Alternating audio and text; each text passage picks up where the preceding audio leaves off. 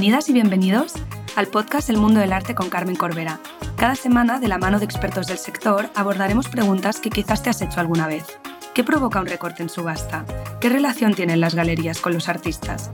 ¿Cómo se monta una exposición? ¿O hace falta mucho dinero para empezar a coleccionar? Si te interesa el mundo del arte y quieres saber cómo funciona esta industria, este es tu podcast.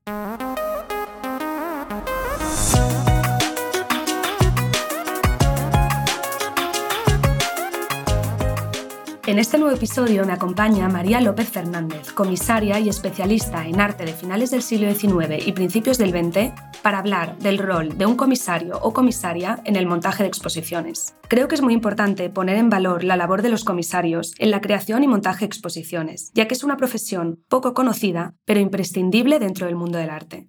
María es una de las especialistas en arte del siglo XIX y XX más importantes de nuestro país. Fue conservadora jefe en la Fundación Mafre durante 10 años y también fue la primera directora del Museo Carmen Thyssen de Málaga. En los últimos años trabajó como especialista de pintura del siglo XIX en Sotheby's, que es donde nos conocimos, y últimamente ha comisariado exposiciones de manera independiente. Hoy hablaremos sobre la labor de un comisario, sobre el proceso de montar una exposición y los pasos a seguir. También hablaremos sobre los espectáculos inmersivos que tan de moda están y acabaremos hablando de la importancia de detenerse a mirar un cuadro.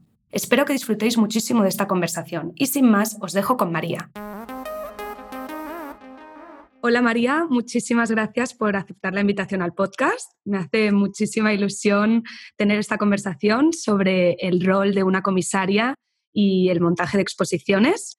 Creo que es súper importante tener esta conversación y, hablar sobre, sobre que hace un comisario. Creo que es una profesión clave dentro del mundo del arte y que quizás el público general no conoce a qué os dedicáis y qué hacéis exactamente. Absolutamente, porque de hecho incluso el nombre ya muchas veces fuera del mundo del arte provoca risa. ¿Eres comisario? ¿Sabes? Pues, mm, pues sí, lo siento. Totalmente, eh, sí. Y en realidad, eh, o sea, un comisario es eh, el que establece el relato, con lo cual em, tiene, o sea, es un, tiene un valor fundamental. Normalmente cuando vamos a ver una exposición, mm. esa exposición está basada en una idea que es del comisario y el comisario lo que hace es relatar esa idea a través de las obras de arte que están expuestas, em, con lo cual tiene que mm, cada, cada pieza nos habla y nos cuenta una serie, una serie de cosas, sea cual sea el tema de la exposición. Pero mm, una buena exposición es aquella en la que eh, tenemos piezas de gran calidad que juntas nos ofrecen una nueva mirada de un tema concreto o de un asunto o de un asunto artístico concreto ya sea incluso una monografía de un, de un artista. Totalmente. O sea, yo creo que la, la función del comisario es, es clave dentro de, de, las exposiciones que vemos, visitamos mm, la gente normal, ¿no? Que vamos a museos y a instituciones, que la idea y sobre todo también la gestión de la exposición la lleva el comisario o, o la comisaria.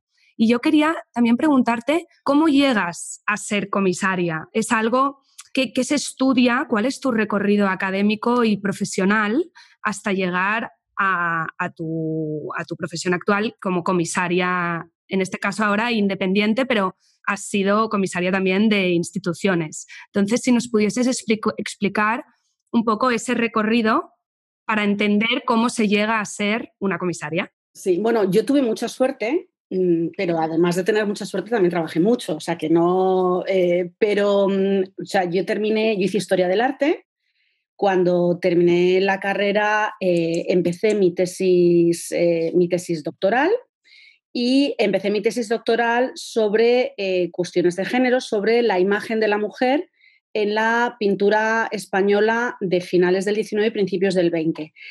Y el motivo por el, que, por el que hice la tesis sobre eso es porque me interesaba, por un lado, ese periodo y, y, al, y, al, y, al, tener un tema global, eso me permitía realmente conocer muy bien el periodo de fin de siglo, que era el que más me interesaba. Y luego, por otro lado, porque mm, me parecía que los temas, o sea, el tema de la mujer, más allá de que evidentemente em, yo era y soy feminista, también es un tema súper interesante porque te permite conocer muy bien em, todo el tejido cultural de ese, de ese periodo. Entonces, tuve la grandísima suerte de que cuando estaba terminando la tesis, a mi director de tesis, que era Valeriano Bozal, le propusieron que hiciéramos una exposición sobre ese tema. Con lo cual yo empecé a ser comisaria a lo grande, pero, pero fue por, bueno, pero fue realmente un golpe, un golpe de suerte muy trabajado también. Em, y entonces nuestra, mi primera exposición fue una exposición sobre la imagen de la mujer en la pintura española de fin de siglo en la Fundación, en la fundación Mafre, y donde volqué pues un poco las grandes conclusiones de mi, de mi, tesis doctoral, que era un tema que llevaba pues cinco años, cinco años trabajando. Y a partir de ahí, pues eh, tuve la suerte de que me quedé a trabajar en Fundación Mafre y entonces me quedé a trabajar como coordinadora de exposiciones. Y eso es fundamental porque, o sea, el dicho este de los abuelos de que hay que ser cocinero antes que fraile, eh, es una grandísima verdad y en el mundo de las exposiciones es posiblemente donde es más verdad de todos los sitios. O sea, el, proceso de una exposición es muy complejo y hay que conocerlo muy bien. Entonces, eh, una, coordinadora, una coordinadora de exposiciones es la que tiene que mm, hacer la gestión administrativa de todos los préstamos em, y eh, contratar pues, los, seguros, los transportes y todo es un proceso muy, muy específico bajo las órdenes del comisario y bajo la dirección del comisario que previamente tiene que hacer una serie de, em, de gestiones previas para obtener las obras. Entonces, bueno, pues digamos que yo empecé siendo comisaria de exposiciones sin tener ni puñetera idea de cómo era el proceso, pero con un equipo alucinante que me enseñó todo y rápidamente me involucré en el proceso de la coordinación de exposiciones y entonces aprendí desde abajo. Entonces, siendo coordinadora de exposiciones, como a la vez era investigadora, pues seguí investigando mucho sobre, bueno, pues sobre los temas que a mí me interesaban y ya como estaba dentro de una institución, sobre los temas que le interesaban a mi institución, que era en esos momentos la Fundación Mafre.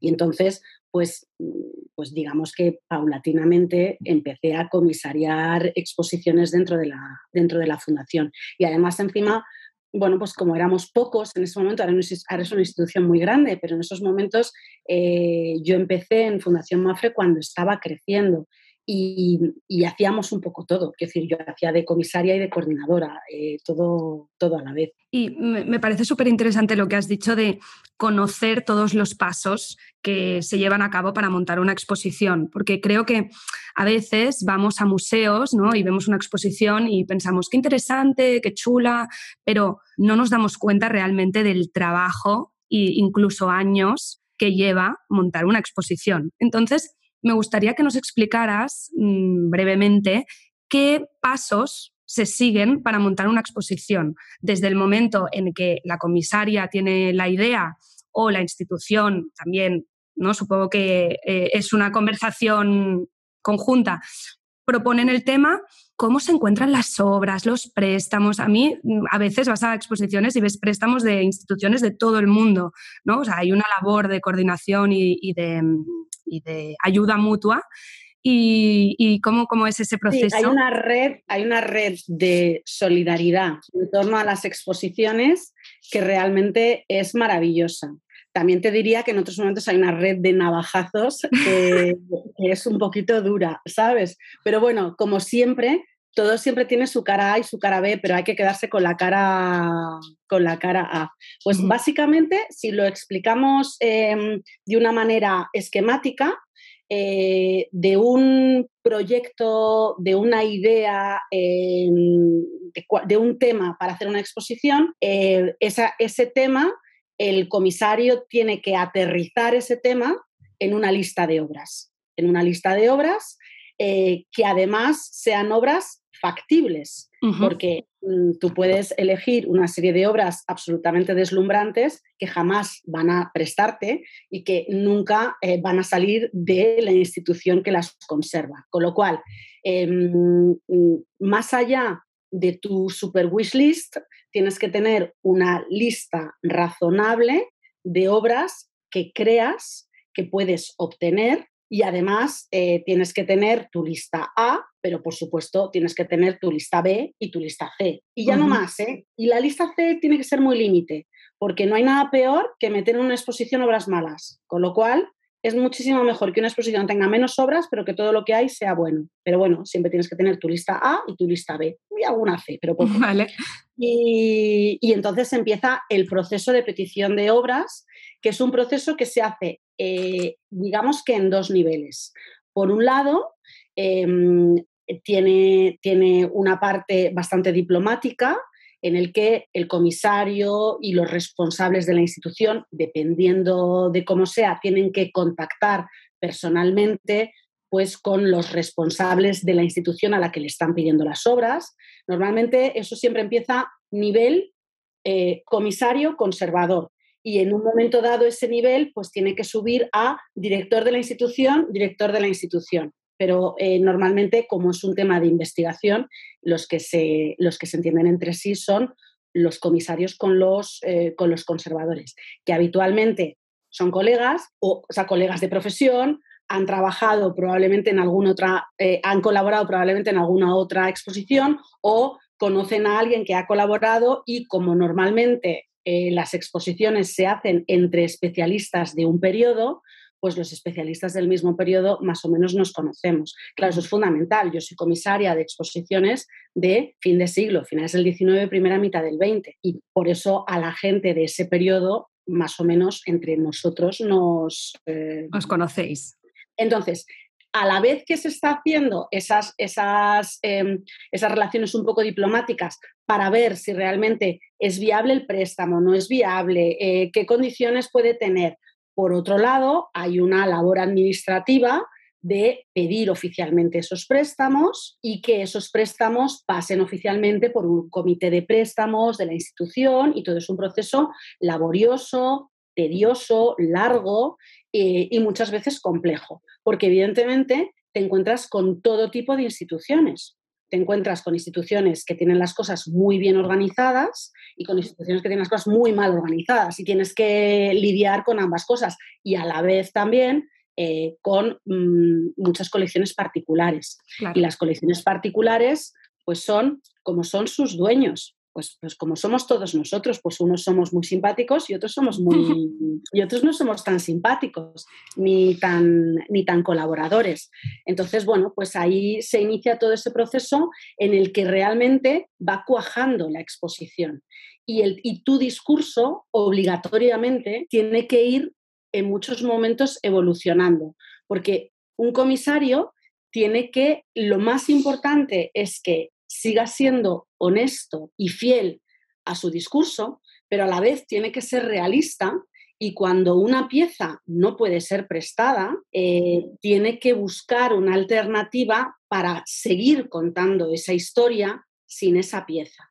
En muchos momentos eso se puede paliar con una serie de textos de sala, ¿sabes? O con una serie, o con, o con otro tipo de, mm, paneles eh, eh, informativos, pero en realidad, cuando eso está bien hecho, tiene que quedar integrado, ¿no? Como, en el discurso de la exposición. En el discurso. Realmente, realmente el, el, el, comisario tiene que hacer fundamentalmente de fontanero. Y entonces, cuando falta una, un trozo de tubería, pues tienes que, mm, muchas veces tienes que hacer un acodamiento en las tuberías para que eh, el relato siga fluyendo, siga fluyendo por otro lado y realmente siga teniendo sentido. ¿Y eso cuando se consigue? Se consigue cuando realmente la idea es buena y la exposición es necesaria, porque una buena idea siempre la puedes contar de diferente, o sea, puedes acoplar la manera de contarla. Si la idea en realidad es una idea muy rebuscada y muy forzada,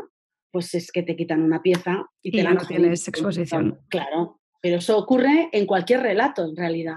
Y me parece también súper importante en, este, en, en, en, esta cuestión cómo, cómo, se monta la exposición en sala, ¿no? Las, eh, los textos, eh, las, los, los, colores de las salas, o sea, cómo... Esa es la parte, esa es la parte más bonita. Más divertida. Más divertida. O sea, eso es, eso es lo mejor.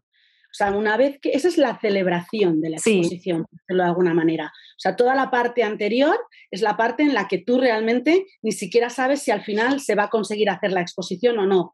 Entonces, ya una vez que se consigue cerrar una lista de obras, se pone en marcha, por supuesto, el transporte, los seguros, que eso es algo profundamente caro, em, también complejo de, de gestionar y a la vez se pone en marcha, em, se, empieza a plantear la, exposición dentro de la sala, aunque evidentemente tú tienes que tener la exposición en la sala desde el minuto uno, porque si no, eso tampoco nunca va a funcionar. Pero em, ahí es fundamental trabajar con un buen arquitecto, con un buen diseñador de montaje que tenga la capacidad de plasmar Em, arquitectónicamente eh, las diferentes secciones de tu discurso para que tenga también una buena fluidez. Y muchas veces, además, como estás mostrando materiales muy diferentes, si de repente tienes una serie de dibujos, tiene unas condiciones de exposición muy diferentes que las pinturas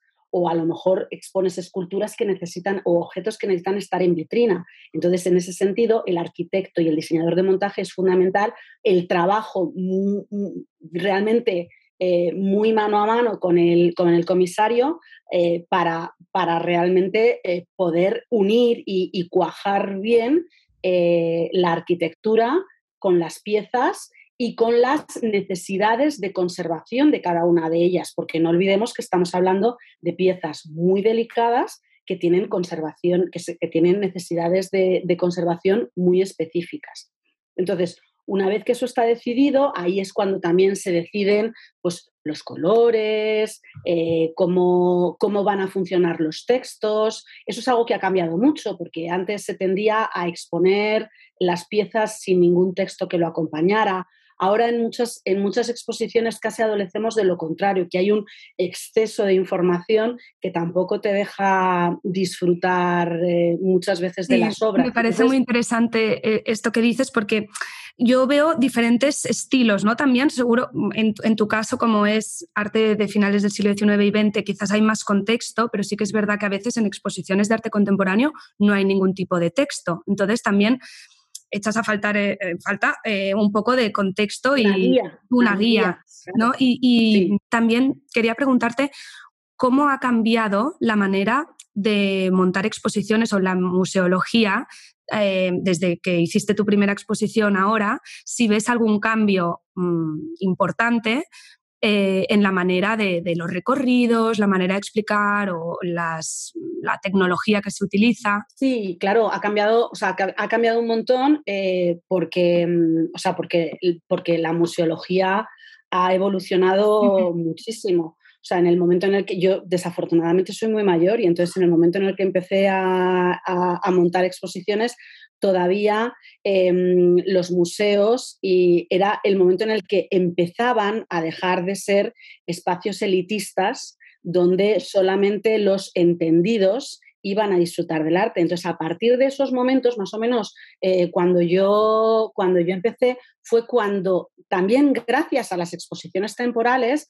se empezó a, se empezó a comprender, eh, empezaron a tener muchísima importancia em, los departamentos de educación y, empezó, y empezaron a tener, y empezó a tener muchísima importancia la opinión del público y que el público realmente pudiera disfrutar de esa exposición. También ha cambiado mucho el contexto eh, económico, porque, em, porque las exposiciones cuestan mucho dinero, con lo cual hace falta que la gente quiera pagar una entrada para ir a verlo. Y la gente quiere pagar una entrada para ir a verlo cuando disfruta de una exposición buena y la entiende. Entonces, hay que, eh, o sea, el apoyo en respecto a textos, a documentación y a, elementos de apoyo para el discurso eh, ha evolucionado y ha mejorado muchísimo. Em, también es verdad que eh, antes era como muy difícil eh, integrar vídeos o integrar otros elementos electrónicos dentro de la exposición, incluso sonidos. y ahora es algo cada vez más, em, cada vez cada vez más habitual que enriquece, que enriquece muchísimo las exposiciones. Pero también es verdad que dependiendo de la exposición, em, hay algunas en las que lo que más le favorece a la exposición es que la dejes tranquila, con un texto bien escrito, razonable, que te esté contando lo que vas a ver, ¿sabes? Y que te deje disfrutar del espectáculo de ver reunidos por primera vez un conjunto de obras que nunca se ven, que nunca se ven juntas, que al fin y al cabo es el objetivo prioritario de una exposición. Y en el caso de las exposiciones que ahora se están poniendo un poco de moda de, en centros como de arte inmersivo, ¿no? de, como por ejemplo el Ideal en Barcelona,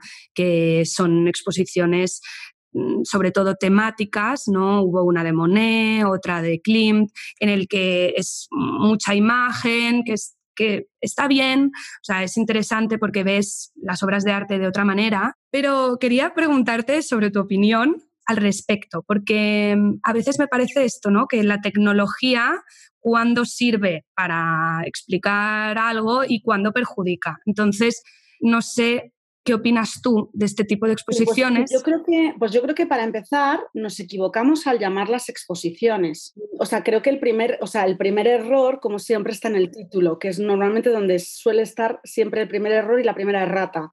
Entonces, no son exposiciones, son espectáculos audiovisuales inmersivos en torno a un artista. Entonces, por ejemplo, tanto, o sea, ahora, ahora en Madrid eh, han ha abierto o sea, de repente han abierto tres sitios que hacen este tipo de, este tipo de exposiciones.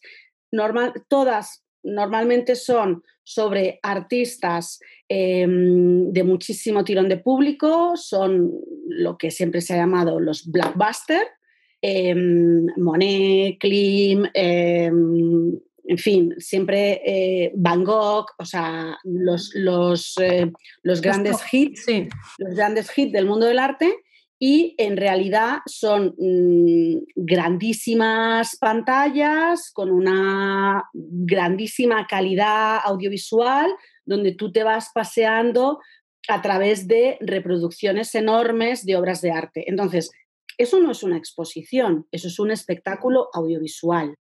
Eh, como tal, pues tiene que tener su público. Y está bien, que, o sea, a mí particularmente no me encantan, pero entiendo que a otras personas se puedan o sea, puedan, es el punto de partida para... O sea, igual que también no todos vemos el mismo tipo de películas en el cine, ¿sabes? Pues, a mi hijo le encanta Marvel y yo pues me quiero cortar las venas cuando tengo que jugarle, ¿sabes? No, y no, y no pasa nada, todos tenemos derecho a vivir, pues pasa un poco, pasa un poco lo mismo. Em, pero no son exposiciones, son espectáculos audiovisuales. Entonces, ¿eso ha venido para quedarse? Pues desafortunadamente sí, creo que, o sea, y digo desafortunadamente porque el problema es que muchas veces se toma como un sustituto de la contemplación estética de las obras de arte. Y realmente, o sea, ver, mm, o sea, en una pantalla de 7 metros o de 5 metros, ver cuatro pinceladas de Van Gogh, pues puede molar un montón, pero no, o sea, no es comparable a quedarte delante de los girasoles de Van Gogh en el mm. Museo Van Gogh de mm. Ámsterdam. O sea, no, no y, estoy hablando también de un blockbuster, ¿sabes? No, no es comparable em, y, eso solamente lo sabes cuando realmente has estado delante de una, de una gran obra maestra. Entonces, ¿qué ocurre? Pues yo creo que pasa un poco como los NFTs. O sea, mm, hay una parte que es burbuja, decir, y ahora se lleva mucho y se desinflará pero hay otra parte que ha venido, hay otra parte que ha venido a quedarse. ¿Qué ocurre con una exposición que es carísima? O sea, es muy caro eh, traer obras de arte de diferentes localizaciones y unirlas en una misma sala. Es extraordinariamente caro. Eh, extraordinariamente complejo. Y sin embargo, organizar un vídeo de altísima definición es baratísimo y encima lo cobras más caro que una, que una exposición en un museo. Con lo cual, económicamente las, eso que se llaman exposiciones inmersivas son súper rentables y por tanto se venden como espectáculos culturales. con lo cual eh, tranquilizan la conciencia de muchos padres considerando que están llevando a sus hijos a un museo. No, pues están llevando a sus hijos al cine o están llevando a sus hijos a, otra cosa, ¿sabes? Que está muy bien, o sea, que no hay que, no tiene que dejar de existir. Luego, por otro lado, también es verdad que eh, hay instituciones muy serias que están empezando a trabajar en opciones que pueden ser muy interesantes. Es el caso, por ejemplo, de la EGMEN en Francia. Em, el Grand ha hecho una división que se llama Grand Palais Immersive y está trabajando en proyectos realmente inmersivos, pero que mezclan eh, las obras con la tecnología inmersiva. Entonces, el primer ejemplo fue una exposición sobre Pompeya, donde se mezclaban las ruinas de Pompeya con recreaciones virtuales de cómo era. Era impresionante. Y entonces, en torno a eso, pues están haciendo otras exposiciones, mm, bueno, tienen otros proyectos, no sé si se pueden contar públicamente, con lo cual tampoco me voy, tampoco los voy a contar, pero vamos, es decir, que tienen proyectos de calidad donde se mezcla esa tecnología súper inmersiva con obras de arte. Eso nos puede aportar muchísimo, porque además encima no negan, o sea, no podemos negar que mm, somos una sociedad cada vez más digitalizada y eh, a la gente más joven pues mm, le, parece, le parece un coñazo eh, ponerse delante de una obra de arte y sin embargo les divierte mucho hacerse fotos para Instagram en, ese espectáculo de luces, de luces y colores. Entonces, bueno, pues eso es, mi que es, em, unir ¿no? las nuevas tecnologías con el rigor académico que, se necesita y que no hay que perder. Siento, plantearlo, siento plantearme de una, plantearlo de una manera un poco tan, tan crítica, la verdad, pero porque yo creo que eh, me da mucha pena que, mm, o sea, me da mucha pena que se pierda el rigor, porque yo creo que las, o sea, uno de los grandes triunfos de las exposiciones a lo largo de los últimos años es que han conseguido atraer a muchísima gente a los museos, a museos que no visitaban y que sin embargo las exposiciones han conseguido ser la excusa para que el público vuelva a los museos, los disfrute, em, se generen eventos que sean un must y que no te puedas perder. Y también la importancia de mirar una obra de arte y estar un minuto o dos, ¿no? Observando la, contemplación. que creo que es esto, que también lo, hablamos con Sergio Vila San Juan cuando hablamos del periodismo cultural, de, ¿no? de el leer un artículo, de hay publicaciones que te ponen cuántos minutos vas a tardar en leerlo, pues quizás no hace falta, ¿no? O sea, un poco el parar y, y yo creo que es lo que me gusta de cuando entras a un museo que parece que se pare el tiempo y, creo que es importante pues, que no desaparezcan y, bueno, tampoco ser negacionistas de este tipo de espectáculos, pero supongo que, el futuro, ¿no? Que, que vayan hacia, hacia algo más entre lo académico y, el espectáculo, que no se queden solo en... O sea, en el mundo en el que estamos y con la gran crisis económica que estamos viviendo, con los problemas que ha puesto la pandemia, o sea, tenemos que tener claro que el mundo de las exposiciones tiene que adaptarse. Entonces, hay muchos eh, colegas europeos que están abogando y, y yo estoy muy en esa, en esa línea por la necesidad de tratar de hacer proyectos más locales. Pero cuando hablamos de proyectos más locales, eh, o sea, nos estamos refiriendo a proyectos europeos, porque digamos que si hacemos una exposición en Madrid, cuesta prácticamente lo mismo traer una obra desde Barcelona que traerla desde París o que traerla desde Berlín. Es decir, estamos hablando de ciudades que de repente que tienen unas líneas de vuelo regulares eh, con, eh, con, aviones que permiten eh, ese, tipo de, ese tipo de cargas. ¿no? Esas son las cuestiones como más propias de la, de la coordinación.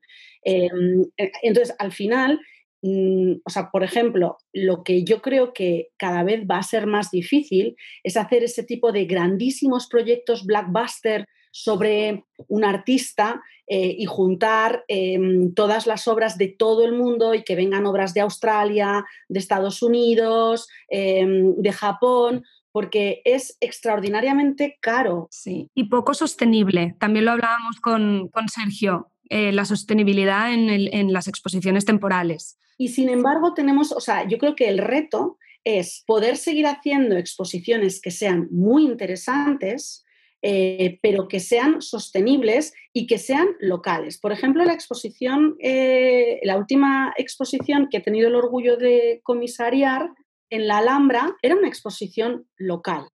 Y, mm, o sea, local porque mm, tenía obras españolas y francesas.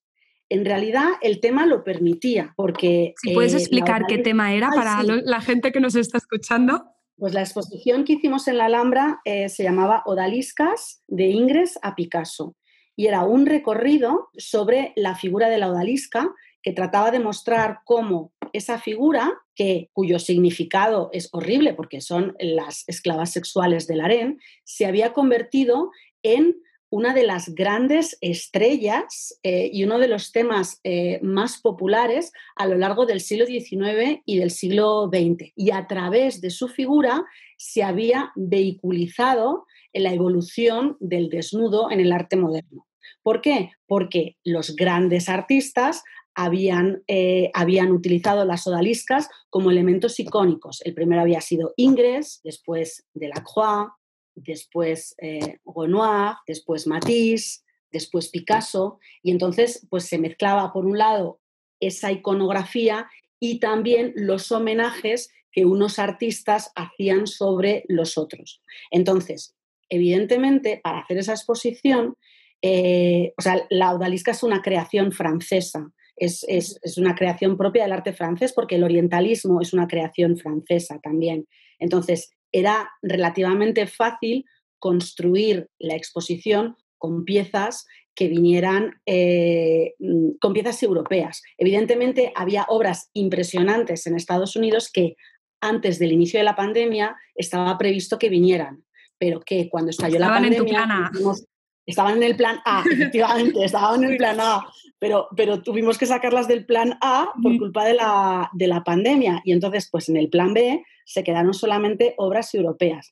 Y como además hubo también que reajustar económicamente los límites de la exposición, también debido a la, a la pandemia, bueno, pues ese, pues también otras obras del plan A que estaban más lejos también tuvieron que saltar y entonces eh, digamos que se reconfiguró la exposición siendo una exposición europea con localizaciones muy concentradas en España y, bueno, y fundamentalmente en Francia. Em, y eso eh, lo, hizo una exposición razonablemente sostenible, porque, em, o sea, porque ahorras costes de transporte, porque los, mm, los, correos que tienen que acompañar las obras de arte pues se juntaron y entonces, por ejemplo, todos los museos de París mandaron dos representantes para supervisar toda la carga de todas las obras. Es decir, que realmente nosotros hay mucha ecología, hay mucho trabajo ecológico que hacer también en el mundo de las exposiciones. Sí, sí, sí, sí. Y por último, ya María, que tengo otra pregunta que me hace ilusión eh, preguntarte, es también así como wishlist, si pudieses tener una obra en tu casa, ¿cuál sería y dónde la colgarías? Pues mira, em, es, que es, un... O sea, si pudiera tener una obra en mi casa, eh, tendría, tendría una casa mucho más grande de la que tengo, evidentemente, y entonces me cabría eh, la siesta de Sorolla, ah. que yo creo que es probablemente eh, mi obra favorita del mundo.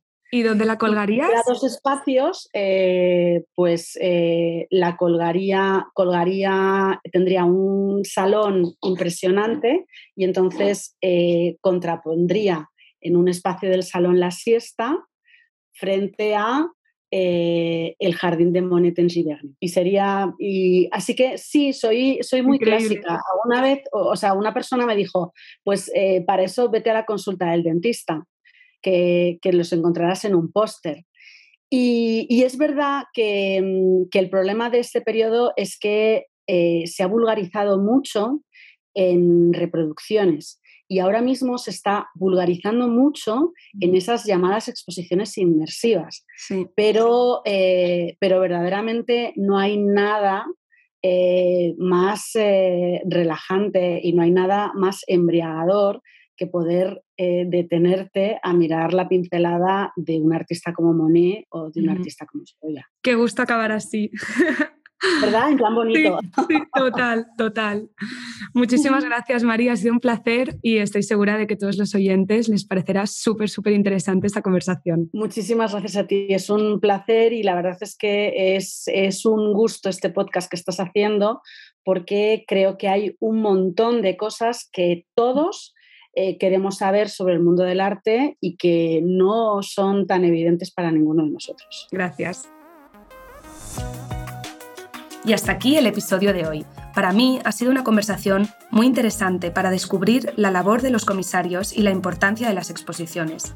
También me quedo con el concepto de solidaridad entre instituciones para acercarnos piezas de otras partes del mundo. Y me pareció muy interesante el concepto de tener una lista de obras A, B y C y la capacidad de reacción que debe tener un comisario. Por último, creo que esta conversación plantea una reflexión sobre el uso de la tecnología en las exposiciones muy interesante y creo que es importante incluir la tecnología en exposiciones, pero sin perder ese acto tan bonito e importante de mirar un cuadro o una obra de arte de manera presencial y dejarse llevar. Me encantará saber tu opinión al respecto.